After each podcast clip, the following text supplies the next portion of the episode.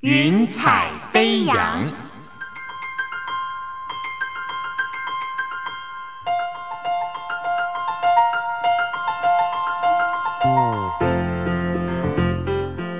让每一朵云彩的生命牵引着你心灵的飞扬。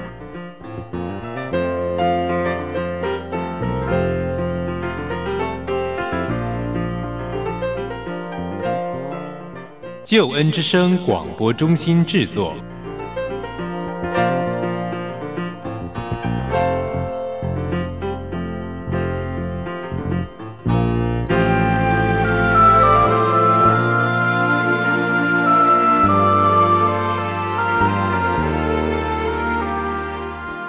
欢迎收听由台湾救恩之声广播中心所制作的生命故事集《云彩飞扬》，我是静怡，邀请你听听别人的故事，想想自己的生命。朋友，你可以想象有一位非常优秀的女士，但是她很早就结婚。没想到嫁的人呢，跟原生家庭的父亲一样，居然是会家暴，而且到后来还看不到自己的孩子。但是现在，他不但是每一天非常喜乐的过生活，女儿也在身边，好像绝地翻转、反败为胜的人生。他是怎么做到的呢？我们就来问问今天的 VIP 林雅玲。雅玲，你好，你好，非常欢迎你。嗯，我们在讲到你的过去哦，真的觉得可以拍成电影了吧？怎么会发生这样子的事情？就是连续剧里面演的这一种，嗯，争小孩呀，然后把小孩藏起来呀，什么？居然真实的人生当中上演了这些事情，所以那时候的状况是怎么样？那时候的状况年轻嘛，因为我是大学一毕业就结婚，我六月毕业，十月订婚，十二月就结婚了，动作很快。对，因为交往很久，嗯，对。那但是交往很久，但是其实发现没有认识的很深。对，所以一结婚其实就有一些后悔，嗯，但是为了孩子还是硬撑，所以我就常说啊，我呃就是认识七年，但是三年就毕业了，前后就十年。但是之前没有发现他有这些暴力的倾向吗？呃，其实交往的时候有感觉到他有一些情绪上比较不稳定，然后当然年轻人就会吵架什么的。但是我觉得好像就是一个舆论的力量，就是周遭人觉得你们已经交往这么久，是不是应该就结婚了？所以于是其实我们两个是价值观还有很多的想法不是非常相同的。嗯，对。那又孩子又来得很早，结婚多久之后有孩子呢？哦，我是圣诞节结婚的。十二月二十五号，我女儿是隔年的十二月二十九号就出生了。哇！我大大概是入门喜，大概是第四个月就怀孕了。是，所以你在结婚的时候，就是已经有一点勉强。那带着孩子这样子的状况，大概持续了多久？其实结婚第一个月开始就觉得他怎么跟过去那七年交往的情况差很多。对，然后事实上我在一结婚就很想分开了，但是孩子又来的很快，所以我整个怀孕的过程已经闹那种离家出走啊，然后在街上拉扯啊，什么什么的，很多这种上演。已经肚子很大，在路上拉扯的时候，我就一直跳，一直跳，想说那就把孩子跳掉算了。后来我觉得这个孩子是上帝的恩典，是。就是怎么样，他就跟着我，我甚至想自杀。哇，对，在那个时候，就我们知道哑铃，其实你可能有双重的伤害跟压力，嗯，因为你自己的原生家庭也有类似家暴的状况，是不是？对，我的爸爸在我们。小时候，他其实就是爱赌博嘛。我们最常听一句话，就是每次要缴学费什么，他就是说别读了，来义工卖糖啊卖糖啊。所以我每一个每一个阶段都要很努力的去让自己继续往下读。认识了前夫，那那时候就是对我觉得很紧。那他们家的情况也是有一个不太负责任的爸爸，对，所以好像我就觉得对这样的家庭，我们就有好像是同病相怜这样子。那我也很同情他，他是长子嘛，对，那他跟他妈妈关关系不是很好，所以我原来以为我的加入他们家庭会是一个润滑剂，因为其实我的小姑跟我是高中，呃。那时候没有所谓的闺蜜，就是算是闺蜜的交情。可是原来就是朋友跟后来成为家人，其实是中间有一点落差。包括我跟我前婆婆的关系，也从那种本来是女儿的好朋友，后来要变成媳妇，这中间又起了一些化学变化。嗯，所以。自己的原生家庭，还有婆家的状况，还有先生的状况，我觉得那时候真的重担非常的大。你又要照顾孩子，对。但是我们知道说那段苦日子已经过了，因为我们知道后来你居然是全心全意的照顾前夫哦。这个我们先设下一个伏笔，以后等一下呢，我们会再慢慢的分享。那还想再请问一下，就是为什么你会看不到孩子？为什么孩子会被藏起来？这怎么状况？哦，因为那时候分居了嘛。然后其实我是想要分，就是跟我前夫谈离婚，但是他不愿意，所以孩子就变成是他的筹码。对，那本来那时候谈的就是说，我们可以先分开呀，因为我感觉到其实我。我的前婆婆是很强势的人，所以我觉得我的前夫他没有真正有一个肩膀。那我们结了婚那三年，其实都住在婆家嘛，所以我希望说，哎，我们是不是可以出来自立、自立门户，然后我们可以学习怎么样离一个家？那我感觉那时候他其实不太愿意谈。他就是挟持下，我就因为我就带着孩子回我的婆回我妈妈家住一阵子，我想说分开一下，冷静一下。对，那他就趁有一天我不在家的时候，就把孩子带回家了。那就不再带来，那时候是周末，他可以带回去，然后再带回来给我。后来就带去就不带回来了。所以后来你其实有很长一段时间看不到孩子，他们不允许吗？嗯，对他们不让我看孩子，然后我前夫也会威胁我说：“哎，那个孩子我们不能给完整的家，那么就给完整的家庭去收养。”我说：“你在讲什么话啊？他明明是有爸爸妈妈的。”然后他就不让我看。后来我是辗转打听我的孩子，那时候已经满三岁，送小班了，所以我自己去跟幼稚园沟通，说我可不可以在不打扰你们的情况之下。呃，我来看看小孩就好。所以那时候学校有答应吗？嗯，他答应我说我不会把孩子带走，我就是在校园里面这样子。然后后来他们就当然是答应我是妈妈嘛，只是说应该他们家有交代。后来很很妙的是，我跟老师啊、跟园长都成为好朋友。我记得第一天我先打电话打听了，他们答应了之后，我去了之后，后来小班的。老师跟我说：“哎呀，雅玲姐，我觉得你人很好哎。”那我说：“不然呢？你是电视看太多了吗？你以为我是怎么样那种什么母老虎之类的这样子？所以他们可能形容我是一个很怎么样的一个人这样。嗯嗯，我觉得在当中最可怜的应该就是孩子了，主要是他其实。”快满三岁就被带回去了嘛，所以他其实，在生活自理上其实都还是不会的情况，那他就要去上幼稚园。但也因为这样，我的孩子特别的早熟。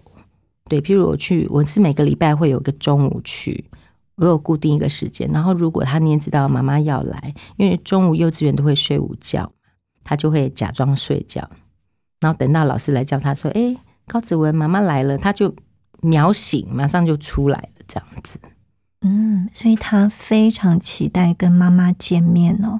对，嗯，对。但是像你前婆婆还有前夫，他们不会心疼说孩子见不到妈妈吗？对，无法去揣摩他们的心态。可能就是关系不好，但我也在不打扰他们的情况之下，他们也后来知道我去幼稚园，但是因为没有造成他们的困扰，我也不会擅自把孩子带走什么的，所以他们也没有，就是大家就睁一只眼闭一只眼，对，嗯。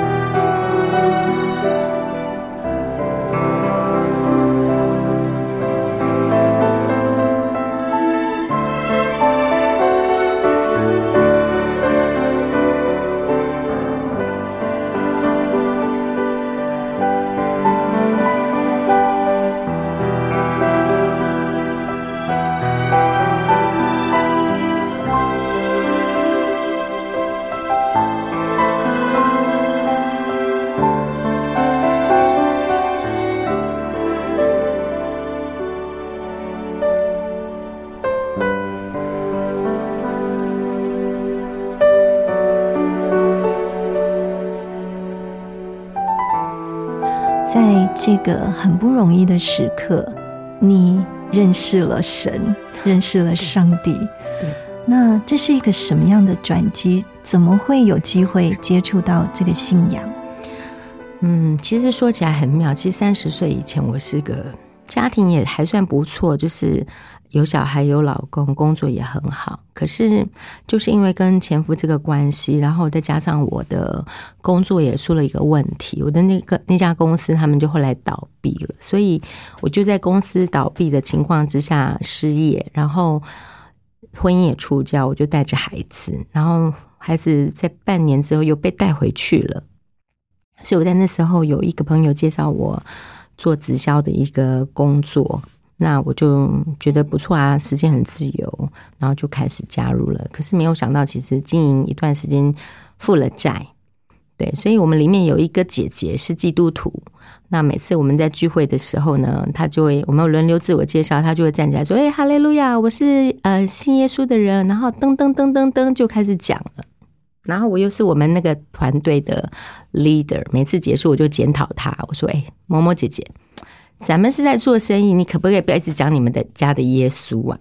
他说：“哦，好啊，好，没问题，没问题。”可是下次站起来又哈利路亚，我们真是对他很三条线。但很妙的是，他每次都告诉我们说：“哦，那个在人不能，在神凡事都能啊，这个也可以祷告，那个也可以祷告。”就常常跟我们讲这样祷告，那样祷告。那有一天呢，我那时候因为负债的关系，我就觉得这个行业不能一直继续做下去。然后呢，甚至有台中朋友找我说：“我们去当酒家女。”我说：“哈，为什么去当酒家女？好歹我以前也是在外商公司上过班。”然后，呃，所以很妙的时候，就是在那时候看了一则小广告。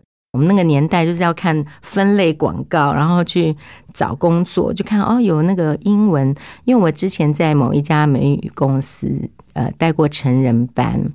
然后就是这家，这家现在还算蛮有名的一家公司，那就他在征老师，然后我就去 interview 了嘛。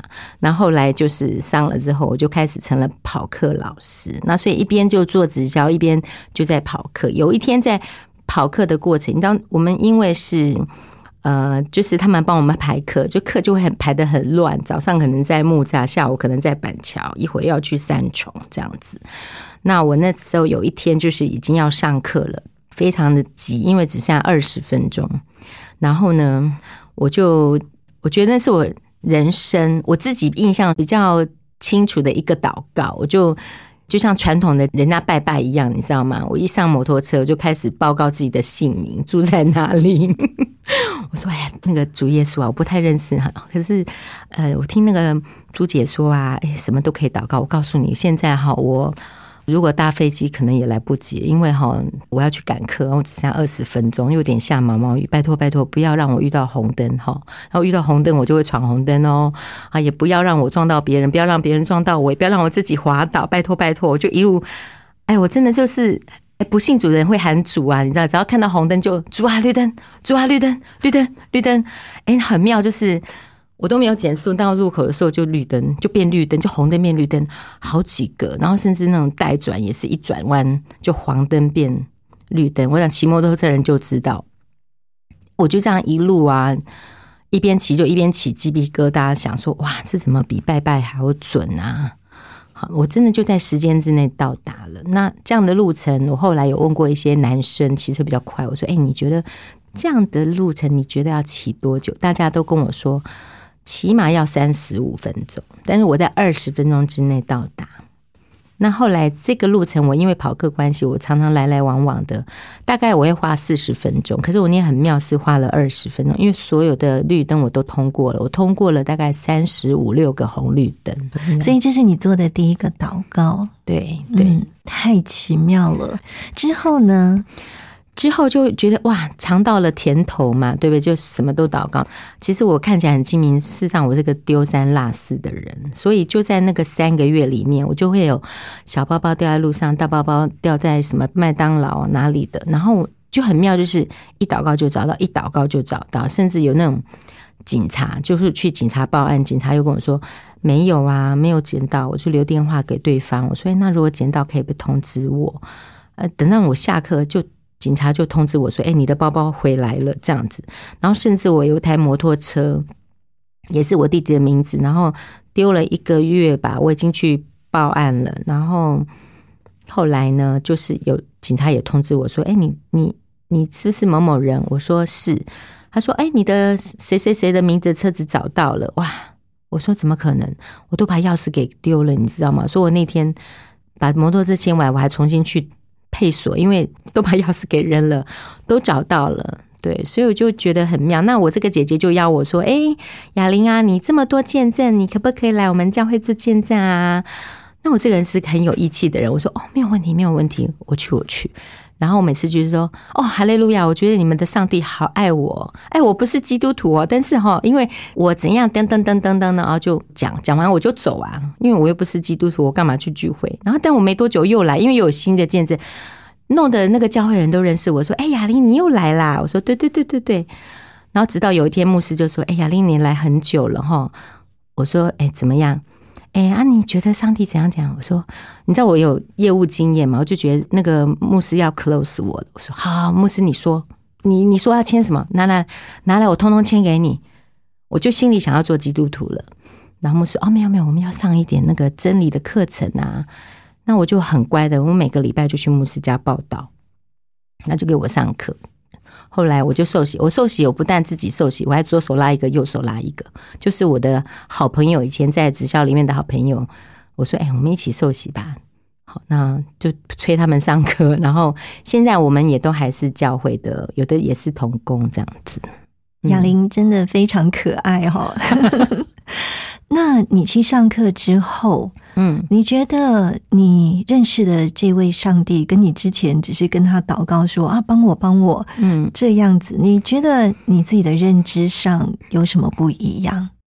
嗯，很不同。就是其实我我信主之后，我还是在一个非常困难的情况之下，就是孩子还是在爸爸那边。嗯，那我因为负债的关系，我的课也排得很满。所以我很多的时间，我需要很多的祷告。尤其，呃，我们这一行，尤其刚入行的时候，你对很多的教学方式不懂啊，每天会想说：“哎呀，可不可以不要教了？”可是它又是现成的，我可以马上可以应付我生活的一个工作机会，所以就常常需要跟上帝祷告。那尤其我的第一个红绿灯的经验呢，我那段时间赶课，我常常就在啊。一赶时间就红绿灯，可是也因为这样子，我其实我，呃，因为我三十岁才骑摩托车嘛，所以平衡感可能不是很好，所以呢就常常出车祸。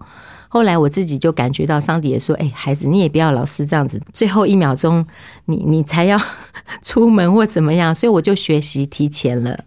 对我觉得这是生命要慢慢的去修正跟改变。有时候你一开始跟上帝的祷告，就像孩子要糖吃一样，就是马上就有。但是后来的祷告就常常是需要等候，甚至需要忍耐。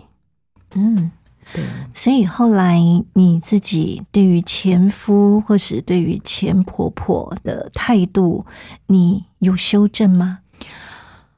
呃，修正很多，就是嗯，我常常是在去看孩子之后，看完我就是流着眼泪回家的，就是因为孩子看到你会想要黏你，可是你要离开的那时候，就是会非常的痛苦，他也很痛苦，很，他又不敢哭，但是等我走了，他就哭，哭了之后，爸爸就骂人，那下次又不准看，所以我们就在一个那种，我也常常就是走到半路上，爸爸就说：“诶，他今天不乖，你别来了。”那到底是处罚他，还是处罚我，还是我们两个都被处罚？就常常是这个样子。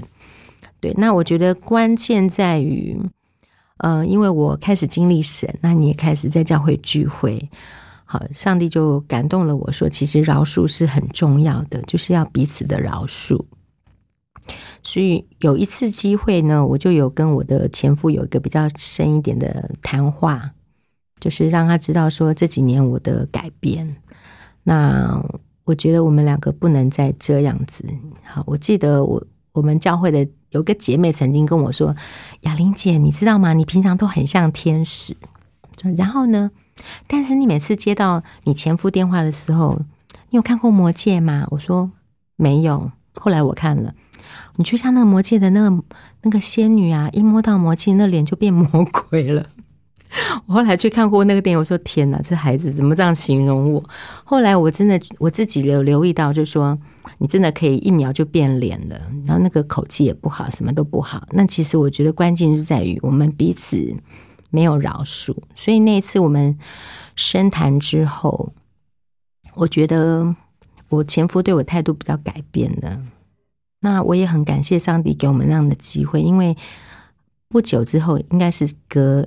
嗯，下一个月他就因为工作就呃从楼上摔下来，他的脑部就开了刀。哇，嗯，我们其实真的没有办法去容忍家暴，但是对于人，我们是要宽恕，所以这是很不容易的功课。我们知道的，对，特别是在过去的伤害呀，还有对孩子的亏欠，嗯。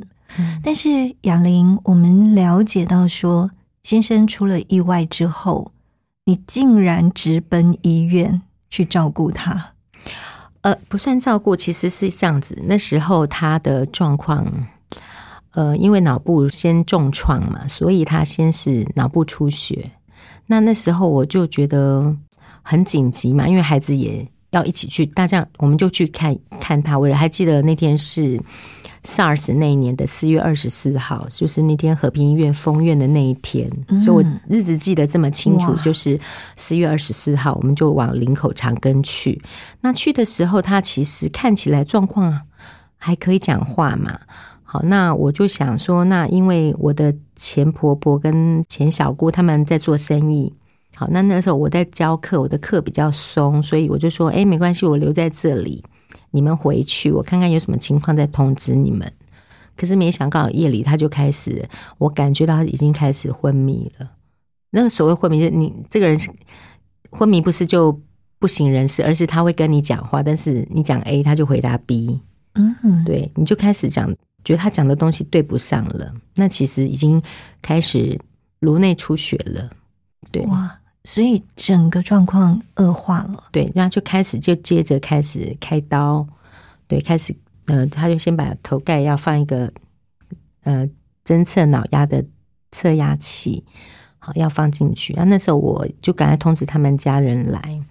那那时候医院里面呢，就是他因为他脑压重嘛，所以他非常的暴躁，就是不舒服，所以他那个要把头头发剃掉需要。他要安静嘛？那我发现就哇，那个护士小姐啊，护士先生，大概五五六个人拉不住他。那那时候我就跟我的牧师联络说：“哎，牧师怎么办？他现在这样子，这样医院什么人都不能做事。”他说：“雅玲，该跪下来祷告。”我就跪下来为他祷告，为他认罪，求上帝帮助我们这样子。然后很妙，就是我一跪下来祷告的时候，他忽然就这样，就有点像睡着这样。好，更妙是那个。护士小姐他们就问我说：“哎啊，现在要怎么办？”我说：“我怎么知道你们要怎么办？你们该怎么办就怎么办，赶快绑啊！”然后就把手脚都绑起来，然后就开始剃头发啊，干嘛干嘛这样。然后我一回头才发现，哇，我的婆婆在我后面，整个我在祷告过程，她已经来了，我也不知道。对，所以她看到你为了前夫跪在地上去祷告对，啊，觉得好感动哦。嗯，后来前夫恢复的状况是怎么样呢？后来他就连续开了好几个刀，左脑开，右脑开，后来又嗯、脑部水肿，所以头盖骨又拿起来。你看一个头开这么多个刀，我都算不出来了。对，然后就常常那那那时候因为 SARS 期间，你知道我们年纪够大的人经过就知道，那时候真的像是世界末日一样，谁都不敢去医院。但是我呢，我每天就带着酒精，带着 N 9 5口罩，我就到林口长庚去为他按手祷告。因为只有加护病房探访时间可以去，所以我就去祷告。然后我觉得很妙是，可能因为他也还年轻，那时候四十多岁，然后医生觉得他的生命力还蛮强的。我每天都跟他信心喊话说：“哎，你的小的还小，你给我醒过来！你就你看这个人就是插满了什么鼻管啊、胃呼吸管啊，所有的就是插了很多的管，然后就是昏迷。然后医生也是说，如果醒过来，也可能是。”活过来可能是植物人，都没把握就对了。然后我不管，我就是每天去祷告，每天去祷告。我还记得那时候 SARS 期间，我还记得还看完他们还广播，现在有 SARS 的病人要从哪一个管呃要送进来，请大家赶快撤。然后我们就撤了，就看到他们后面跟着消毒，这样嘘这样喷消毒液，这样我都经历过那些事情。那也很妙，你看他四月二十四号住院，但是他。中间已经醒过来，然后在医院里面经过那种就是失忆呀，不认识任何人。到出院的时候是母亲节，母亲节通常是五月第二个礼拜，所以这次过程仅仅才三个礼拜左右，他不但活过来，然后还可以出院，非常奇妙。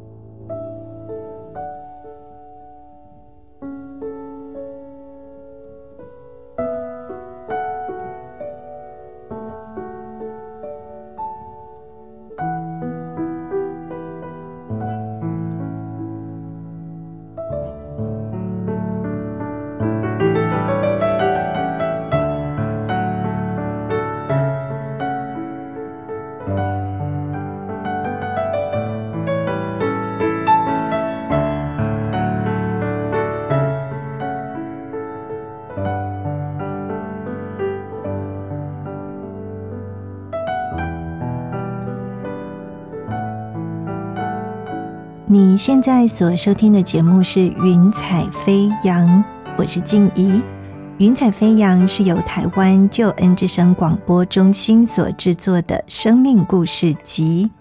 今天我们故事的 VIP，他是非常早就结婚，但是却在婚姻当中遭遇了许许多多的苦难。甚至家暴，甚至看不到自己的孩子，直到他认识了上帝，一切有了转机。VIP 是谁呢？就是林雅玲。雅玲，我们刚刚提到说，你真的好像我们要说一百八十度的大转变，因为本来你说个性自己是蛮强的，嗯，可是到后来愿意为了这一位我们要说没有善待你的前夫，你还在这样子兵荒马乱，就是大家害怕被感染的状况底下，去到医院还跪在地上为他祷告，这真的是让人觉得非常感动。那我们想请问一下，后来孩子的状况呢？他们愿意让你正常的看孩子了吗？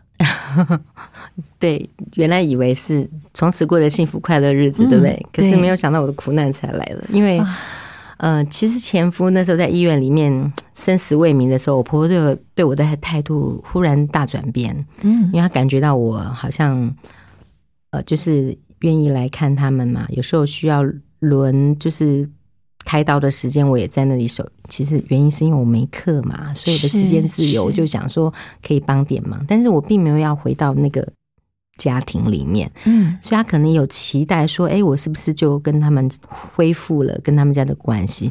但是并没有。我会原因会去的原因是，呃，你知道我们在教会，因为我这件事情发生的时候，我已经在教会一段时间了，我已经也信主了三四年了，嗯，所以我们本来也在探访别人，也在探访不认识的人，那何况是一个曾经我们有婚姻关系，又是我孩子的爸爸，我怎么可能会就不管呢？是对我是基于这样子的一个情感，并没有说我跟他有什么样的旧情。对，但我觉得可能我的前婆婆对我错误期待，后来我感觉到她也有压力，因为我的女儿那时候才小学四年级，那爸爸又才又出事情，所以每天要带着小的又去医院照顾这个老的。等他回来之后，这个儿子还是状况不明，因为他脑部开刀有一段混乱期，那时候还得常常会玩水，然后又不认识人，就是他的行为有点退化。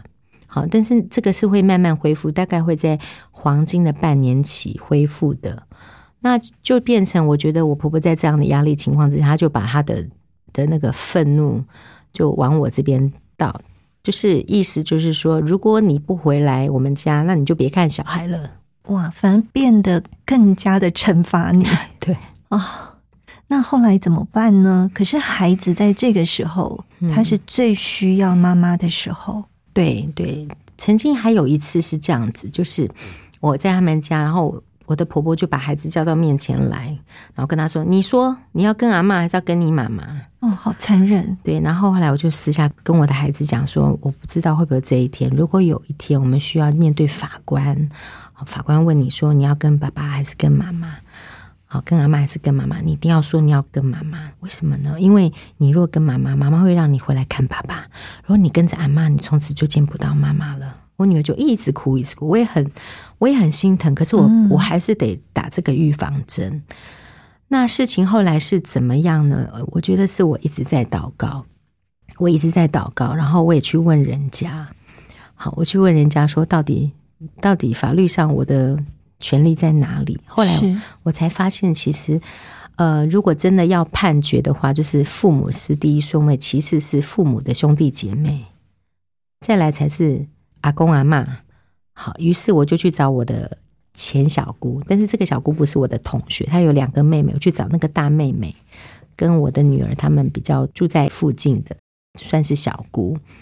我就让她知道说，她妈妈这段时间，不但这段时间，其实在过去的时间，他的哥哥妈妈是怎么对待我的，我的对孩子的，我的孩子是怎么样学会戒掉尿布，我也不知道。他穿喜好鞋，我也不知道。他怎么学会 b o p o m o 我也不知道。对，然后我没有一个过年可以跟我的孩子一起吃年夜饭。然后我小姑说她不知道这些事情，因为我都没有提。然后我就说，那现在孩子已经没有爸爸了，爸爸几乎是已经没有了。那你妈妈又不让我看小孩，那你觉得我的孩子是不是很可怜？然后后来也是经由我这个小姑的沟通，她就去跟她妈妈谈，所以于是呢，我就可以九九二日就带着孩子回到我住的地方过一个周末，然后再送回去。这整个的状况真的很难令人想象哦。看不到孩子，就是妈妈心里最深的痛。你还记得，就是你本来要去看孩子，你刚刚说前夫会打电话跟你讲，嗯，让你在半路就反头回去。对，遇到那种状况，你还记得当时你自己的心情，还有你有什么做法吗？我只能祷告。我记得有一次哈很妙，就是教会有一个圣诞节活动之类的，我就问了我前夫说：“你要不要带小孩来玩？”他就说好，但答应我了，都通常是到当天又反悔了。然后他又打来说：“哦，因为我跟我妈妈讲，找理由就是不带他来。”那很妙的是，那天我就还是跟他口气不好，然后呢挂掉电话的时候，我就自己跟上帝认罪，我说：“哎，主耶稣啊，为什么就不能像那个传福音给我的姐姐这样子？哎呀，没关系，没关系，下次再来就好了。”我说：“我怎么都做不到，就是会很想骂人这样子，然后又不想去教会，我就觉得我那天去教会目的就是要看小孩，就是要带小孩来参加活动，可是。”我就想，好吧，那我还是得守主日啊。我已经在去教会的半路上，我也没折回。我真的很想回家。我想说，今天一切就泡汤了，那我还去教会干嘛呢？那于是我还是去了教会。去了教会之后也很妙，就是反正下午的儿童活动也我女儿不来，我就是自告奋勇，我说：“诶，那我带小朋友去公园玩干嘛？你们可以准备什么的。”好，我就帮点忙这样子。没想到呢。等我回来的时候，就有童工跟我说：“哎，雅玲，有一个特别来宾来找你。”哎，我说：“谁啊？啊，你们家高子文来了。”我说：“啊，他不是不来吗？”哦，后来爸爸又找了一个什么理由把他带来了。啊，我就觉得说神啊啊！如果那天半路我就回家了，那这样我的孩子来了，我也不知道。所以我就觉得我就是跟神祷告，上帝给我一个平安喜乐的心，我就是。兵来将挡，水来土掩吧。就是遇到状况，我就是接受，然后当然会有痛苦，会有难过，我就跟上帝讲。嗯，这真的是最棒的圣诞礼物。对对，哇，充满了爱。因为我们知道说，雅玲，其实你很喜欢小孩，对不对？对，嗯，你本身对孩子有一个特别的感动，所以对自己的孩子，当然就是。更加更加的疼爱哈，是那在这一切的过程当中，我们说有两个字叫关系是很重要的，因为关系破裂，对，所以造成很多的让每一个人哭泣、难过、伤心，甚至我们说心碎的状况。嗯，是要不要现在跟我们谈一下？因为我们知道说。你的关系其实修复许许多多，而且不光是跟夫家，还有你自己原生家庭的关系也修复了，真的非常奇妙。跟我们分享这个部分。好，我我们刚刚讲到说，我的爸爸其实是个不太负责任，然后又家暴的人。但是很妙，就是我开始信主之后，上帝就叫我要常常为我的父亲、为我的母亲祷告。那我先讲我父亲这一块。就是我信主的时候，我爸爸其实没有因为某些原因，他就没有住在家里面，对，但跟我们保持一点点关系。好，他说住车上，我也不知道住哪里。但我那时候也很妙，就是我只有跟我妈妈两个人住，每个月就会跟我爸要一点家用这样子。那虽然他爱给不给的，那开始我为他祷告之后，有一个我的朋友，他去当传道人，他就教我说。雅玲，你要怎么祷告呢？你要宣告，宣告说你的爸爸是个爱家、爱孩子、爱妈妈，就是他没有的，你都讲。我说这样很多哎，都没有哎。后来我说好吧，那就祷告吧。好，我真的就这样宣告，宣告我爸爸是爱家庭的、爱负责任的，然后会怎样怎样怎样怎样，我就这样子祷告。有一天呢，我爸爸好，我没有跟他要，他自己主动拿了三千块给我。哇，我那阵眼泪都要掉下来了。但我觉得应该有一个关键，就是有一次牧师在陪伴我的时候，为我祷告的时候，就说：“哎，雅玲，你要不要把我当做是你的爸爸？你有什么话要跟他讲？你可以说。”最妙的是，我大概五分钟还是十分钟，我一句话都讲不出来。我就说：“哎，牧师，我好像都没有在跟我爸讲话，哎，我们只有吵架，哎。”那牧师说：“那你可不可以想想，曾经爸爸有对你有什么样爱的表现？”我就想到，其实我不太会生病，但我一生病就是大病那种人。所以我以前如果重感冒，我爸爸就会带我去打针，然后回来就煮稀饭给我吃。我能够想到就只有这一些。那后来我就觉得啊，我爸爸的表现其实就是，你知道，男人就是一种服务的行动，他也不会讲好听的话。我还有一次的祷告，就是我觉得上帝在提醒我，就是说，一样是饶恕。我那次的祷告的时候，上帝就看见了很多我在跟我爸爸的冲突的画面，就是我叛逆啦、离家出走啦、跟他恶言相向啦，种种的这些画面。然后我就像看幻灯片一样，就一件一件的去祷告，就说我饶恕这件事情，我的爸爸带给我怎么样的伤害，然后我愿意饶恕这个死的，等等等。我讲完之后，我就问上帝一个问题：说，不是以前也祷告过了，为什么要祷告的这么细呢？为什么每一件事都要祷告呢？我的感觉啦，上帝说：“嗯，我不要你大事求我，小事靠自己。”从此之后，我觉得我跟神的关系也不一样。我开始大大小小的事情我都去祷告。那也很妙是后来，呃，我的教会牧师就是协助我们。找一个理由，请我爸爸每个月来教会一次。然后来，我爸爸就在这个过程当中信主了。嗯，然后他也回到了。其实我们的家族是应该是基督教的家庭。我的爸爸的家族他们是另外一个教派的的教会，所以他们会讲台语。我就跟我爸爸说：“那不然你就回叔叔的教会去。”对，然后爸爸就非常稳定的聚会。好，大概十多年前开始聚会。那也因为这样子，我妈妈在这十年来其实行动不太方便，到这两三年是卧床，所以现在是我爸爸八十几岁的老爸爸在配合政府的长照，在照顾我妈妈，所以我爸爸真的后来就成了不但戒毒、戒烟、戒酒，那就成了当年祷告的那个样子，爱家呀，爱妈妈呀，然后爱我们，哇！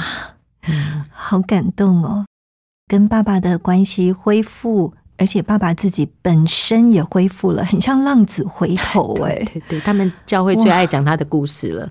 我们整个家族都爱讲我爸爸，因为我爸爸是家族的老大。嗯，那我也很感谢神，我爸爸的兄弟姐妹们，他们有七八位，他有四个兄弟，四个妹妹，那他们都很爱这个大哥哥。嗯，对，本来还有暴力倾向的爸爸。到后来，跟妈妈的关系也恢复了，一层一层的关系都恢复了。对，那就是从祷告开始，是太奇妙，太棒了。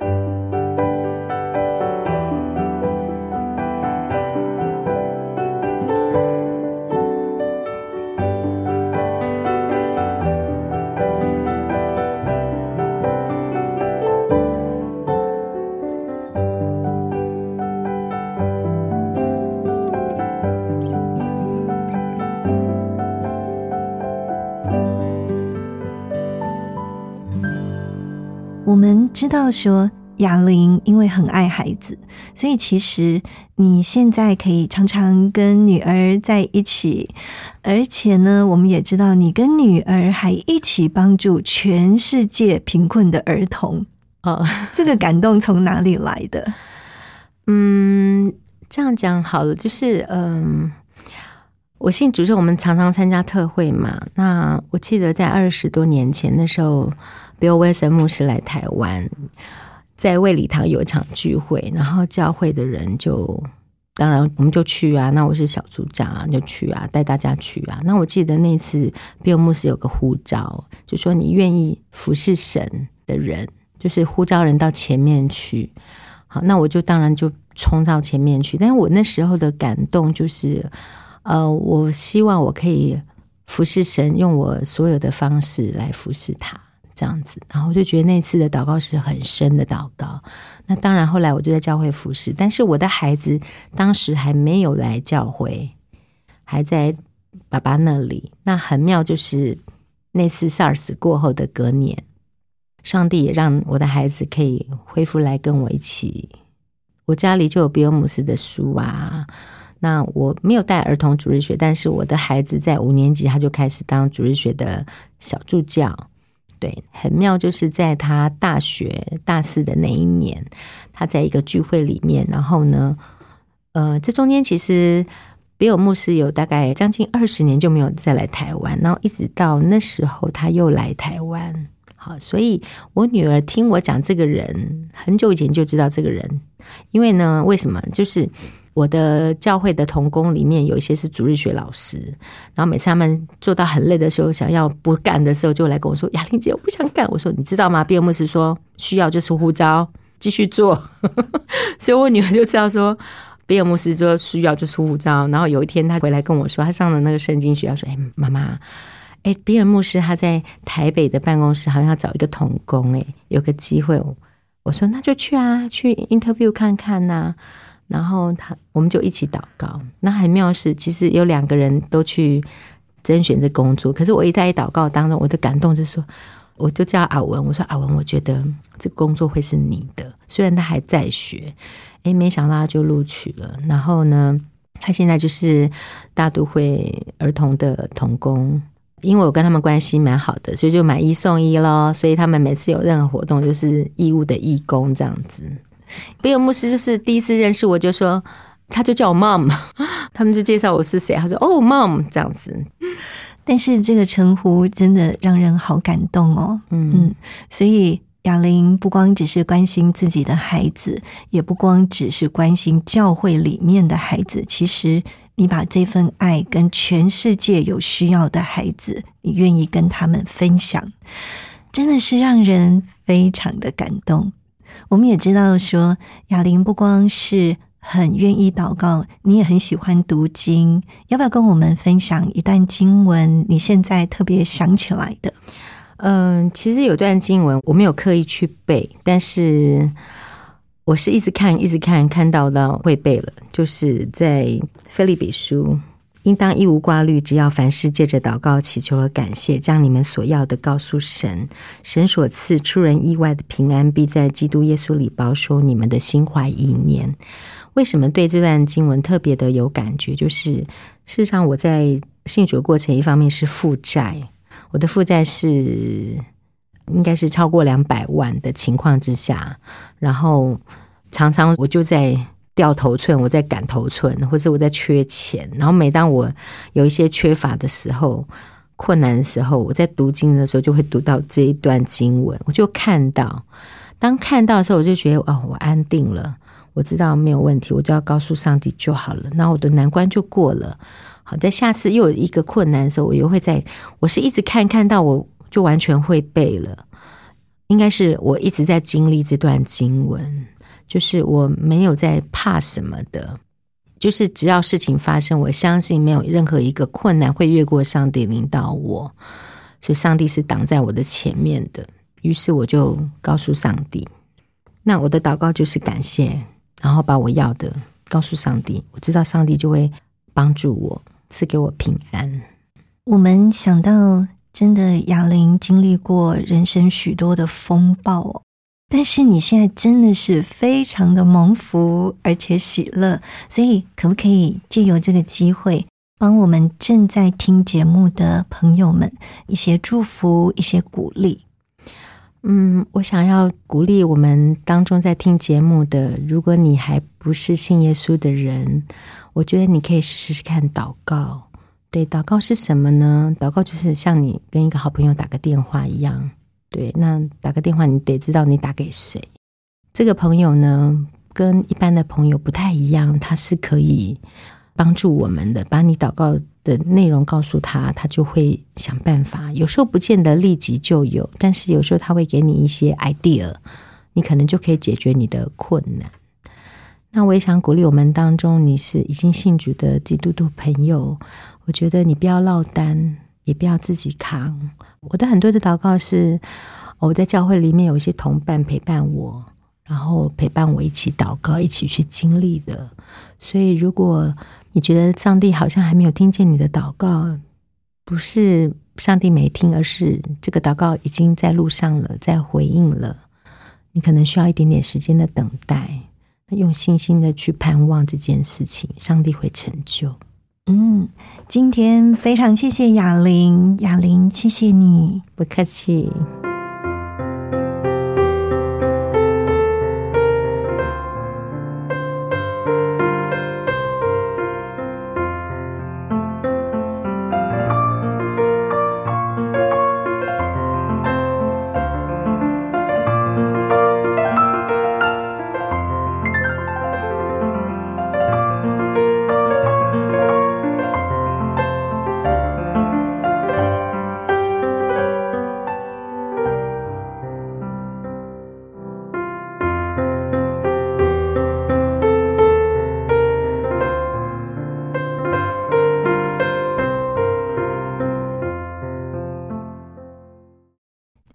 常感谢林雅玲姐妹分享的生命故事，也谢谢雅玲授权给救恩之声纳入在云彩飞扬福音见证宣教事工当中。朋友，如果你想要更进一步的认识这份信仰，或者是你有感动，想要了解更多圣经的真理，推荐你可以参加救恩圣经函授课程。让圣经老师帮助你，透过函授，使你能够更多的认识圣经真理。如果说你想要更多认识信仰，或者是参加救恩圣经函授课程，电话请拨零二二七五四一一四四零二二七五四一一四四，或者是写信到台北邮政四十四至八十号信箱。台北邮政四十四至八十号信箱，请你注明“云彩飞扬”节目静怡收。云彩飞扬在救恩之声的官网、APP、各大的 Podcast 平台都有播出，邀请你可以持续的收听，并且也请你多多的将云彩飞扬见证分享出去，让更多人听见好故事。在这里，静怡要祝福你喜乐平安，但愿云彩飞扬。我们下次再见。我是空谷的回忆，四处寻找我的心，万片溪水和山林，我心依然无。我曾经多彷徨，四周已无安息土，笑